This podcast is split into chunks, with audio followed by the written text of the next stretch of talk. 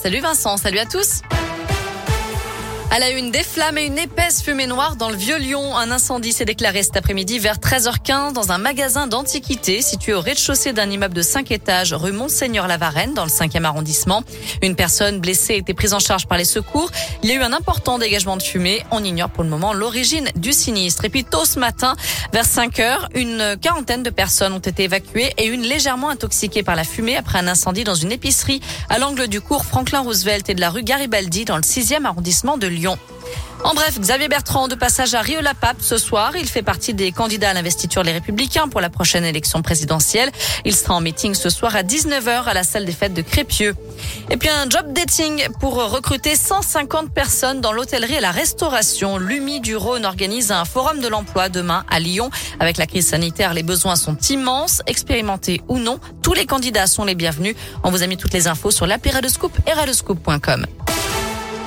Dans le reste de l'actu, une octogénaire retrouvée morte dans sa cave après les inondations dans le nord de la France. Cette habitante de bord aurait été victime d'un malaise. Elle aurait chuté dans son escalier avant de se noyer dans la cave où l'eau était montée à 80 cm. Yannick Jadot promet l'impunité zéro contre les mecs qui ne pensent, qui se pensent puissants. Fin de citation.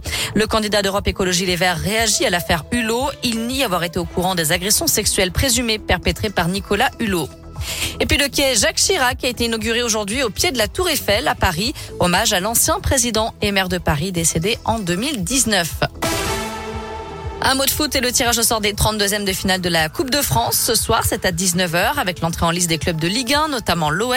Deux autres clubs du Rhône sont en lice, Lyon-la-Duchère et le Vénitieux FC. Peut-être même un troisième puisque le match entre Haut-Lyonnais et Bourgoin a été reporté ce week-end à cause de la neige.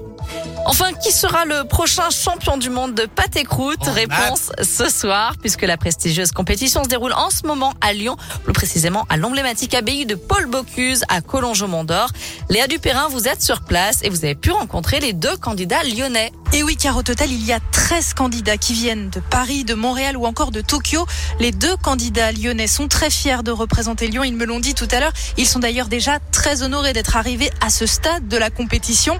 Alors où je vous parle, on s'active hein, en cuisine, en salle de dressage. Le jury est arrivé. Ils vont devoir juger ce soir la présentation, mais aussi la cuisson de la pâte, le goût de la farce. Bref, l'équilibre de ce plat finalement très technique qui sera donc dégusté ce soir par les meilleurs chefs du pays.